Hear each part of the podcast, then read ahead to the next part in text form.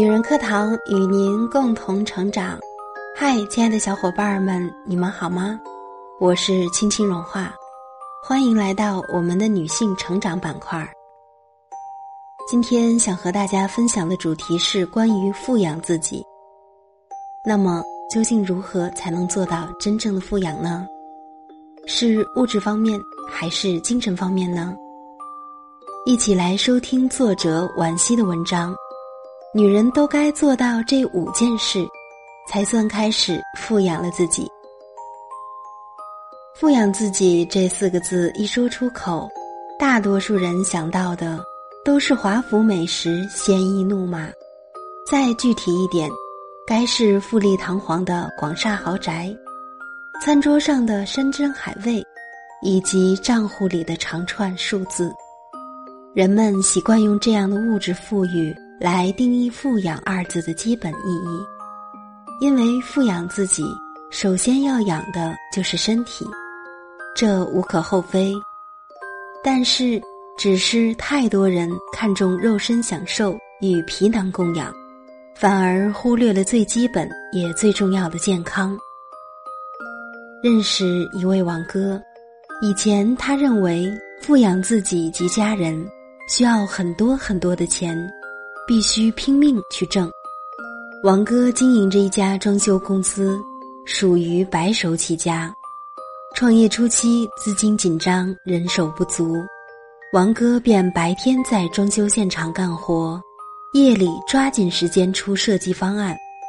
最夸张的时候，他试过三天三夜连轴转，瘫倒在床上的那一刻，身子是软的，脑子也是空的。这样的日夜兼程，赢得了广大客户的口碑，公司迅速盈利。五年后跃入全城十强，可谓是财源广进，春风得意。全家搬进了大别墅，开上了大奔驰，眼看着梦想成真，王哥却因为忽然晕倒被送入医院，一查就是肾衰竭晚期。接下来的手术和恢复，把一家人折腾了整整两年，安宁富足的生活被打破。王哥才发现，富养自己的根本条件是一副健康的身躯，因为享受这繁华世间的一切欢乐和幸福，都以好好活着为前提。健康是人生大写的一，其他如名望、财富、地位。等等，都是一后面的零。如果前面的一没有了，后面的所有一切都将失去意义。所有拼命透支自己换来的好生活，都是本末倒置，是对富养自己的最大误解。其次，注重自我投资，富养自己的终极目标是让自己贵起来，富而不贵。一切便都浮于表面，自欺欺人而已。但贵，远不止一个狭义的珠光宝气是富贵，它还包括了灵魂的高贵，人品的珍贵。但在现实社会中，贵的意义偏重于个人价值的实现，也就是你值不值钱。这与投入在自己身上的金钱与精力息息相关。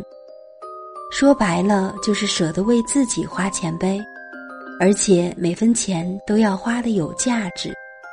这句话是惠子告诉我的。毕业第三年，他已经升职加薪，在外企做的风生水起，由小镇姑娘华丽蜕变为精英女性。见习期还没过，惠子就花了大半月的工资给自己报了全外教英语班。因为学校学来的英文满足不了他的工作需要，他也网购，但以书籍为主，上至政治宗教，下到散文诗歌，书读的多了，渐渐也就口吐莲花，吹气如兰，气质大变。更重要的是，知识打开广阔天地的大门，改变了他的思维模式与眼界格局。久而久之，惠子的能力得到提升，气场也在向两米八无限靠近。吃穿用度自然也精致了起来，整个人都有了脱胎换骨的高级感。他花钱为自己买来了一个锦绣未来，让自己由内而外的贵了起来。配得上欲望的才华，衬得起野心的才能，其实都需要自我投资去完成。这项投资是真金白银打造的终身工程。为自己花钱真的很容易，不容易的是让钱到最有意义的地方去，这考验我们的眼界和认知，是自我投资的精髓，更是富养自己的关键。因为一个更好、更美、更强大的你，才是真正被富养的你。那么，请记得一定把钱花到让你变好的地方去。比如读书，比如旅行，比如充电。第三是提高生活品质。小时候见过邻居家的一位秀气老奶奶，皮肤白皙，脚步轻盈，说起话来轻声细语，和那些大大咧咧坐在树下讲着飞短流长的老太太截然不同。那会儿。我经常和他的小孙女一起玩，偶尔会到他家去。其实也是最常见的农家小院，不同的是花木繁盛，在盛夏里生出了一片清凉寂静。老奶奶在葡萄架下摆了小桌，桌上有茶具，是白底金花的瓷壶与茶碗，缺了小小的口。旧旧的，看着已有些年头了。他躺在一张陈旧的竹椅上，啜一口便闭上眼睛，仿佛沉入一个美好的旧梦里去，脸上透着淡淡的从容与安乐。我的小伙伴告诉我，他的奶奶生于富贵人家，是真正在锦衣玉食里长大的女孩。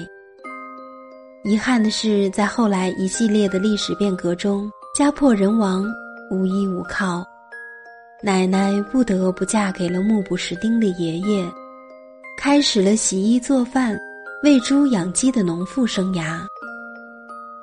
时代洪流刷洗了命运，却留下了千金小姐对生活的认真与用心。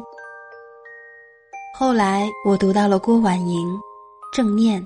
康同弼、张怡和才忽然明白，这就是所谓的贵族精神，即任何时候都不放弃对自己的富养。用煤炉烤蛋糕，用破碗品茶，都代表了一种永不将就的人生姿态，而这姿态里，饱含了永不熄灭的信念和勇气。时至今日。我仍记得老奶奶包的饺子精巧细致如小小的元宝，也记得粗陶花盆里盛开的水仙花。或许正是这些小小的点缀，慰藉了她的半生悲苦。她在物质贫瘠里一直努力富养着那颗丰盛的心，以此来平和生活的种种不易。当你用认真有趣的态度。对待生活里那些看似无趣的小事时，就会收获一份小小而确定的幸福，从而觉得生活美好无比。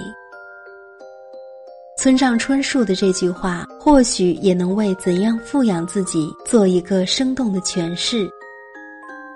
生活品质的提升，要用钱，更要用心。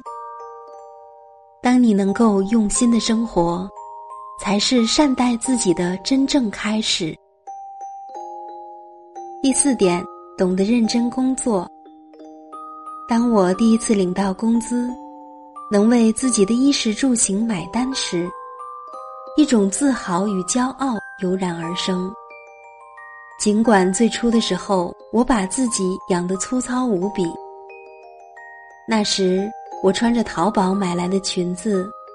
用超市促销的面条和榨菜来打发肠胃，紧巴巴计算着每一笔迫不得已的支出，活得有点狼狈，也有点心酸。办公室的大姐们张口闭口都说着出国度假、香港购物，我坐在角落默默听，插不上话，只得尽量缩成一个小透明。因为以我当时的收入水平，根本谈不上用物质来富养自己。那时我只想着努力工作，争取早日转正，走上升职加薪的康庄大道。后来发生了许多事，超出了我的预想和假设。幸运的是，五年后的今天，我也有了足够的能力来对自己好，至少。我懂得怎样用物质讨自己的欢心，基础当然就是金钱。它是实实在在的欢愉，正藏在那句抽象的“好好工作，天天向上”里，印证在每个加班的夜晚与充电的假期中。青春年少时，我会寄希望于踏上七彩祥云而来的盖世英雄，期待他能改变我的生活。把我认真收藏、妥置安放，最好再有一座藏娇的金屋，用很多很多钱和很多很多的爱来富养那个被呵护的我。可当我成长成熟，却发现斯罗托乔木的攀附只是富养外表之下的另一种苟且。富养自己的主语和宾语，都该是那个有能力、有勇气的我。经济独立、人格独立与思想独立，才能拥有富养自己的底气。而这些独立，大多源自于工作带来的金钱、力量和自信。第五点，丰富内心世界。见过一些妆容精致、衣着时尚的女孩，对各式口红、粉饼与香水如数家珍。但提起《诗经》《楚辞》或绘画音乐时，只有一脸的茫然与不耐烦。他们都是富养自己的积极拥护者，常常一掷千金，入手各式昂贵的衣物、化妆品，却抽不出时间读完一本书。谈起爱好兴趣来，却不过是几句词穷的听歌或看时尚杂志。难怪王尔德会说：“好看的脸蛋太多，有趣的灵魂太少。”因为有太多的人只是在用富养自己来放纵压抑的物欲。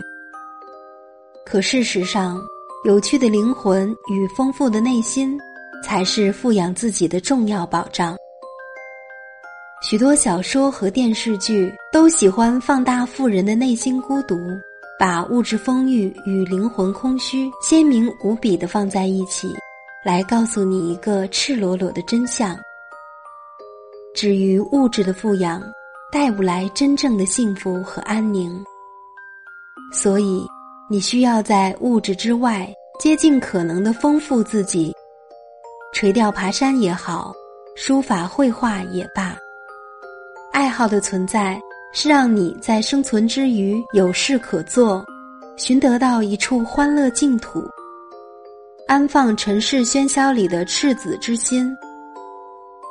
周国平说：“人真正的高贵在于灵魂。”而我说：“灵魂的高贵始于丰富的内心，因为内心丰盈的人更容易与外部和解，感知一草一木的深情。”领略一花一叶的美丽，对世界和自己都温柔相待。富养自己，重心在养，富乃修饰，而养这回事，在于养身，还在于养心。至于富，是物质上的富裕，更是精神里的富足。不愁吃穿，也不少欢笑。就是最简单也最深刻的富养自己。亲爱的们，文章分享完了，你有收获吗？也许你会说，有钱谁都知道富养自己啊。其实，富养自己跟钱多钱少没有多大关系。真正的富养，并非是物质上的奢侈，而是指在物质能力范围内善待自己，同时也给自己富足的精神生活。只有我们的精神世界丰富了，我们的人生何尝不会丰盈而美好呢？好了，亲爱的朋友们，今天的节目就到这里。如果您喜欢本篇的文章，或有好的观点与感悟的话，欢迎您在节目下方留言或点赞，也欢迎您关注“女人课堂”微信公众号 FM 一三三二，更多女性成长内容与您共享。我是您共同成长的闺蜜青青融化，下期节目我们不见不散。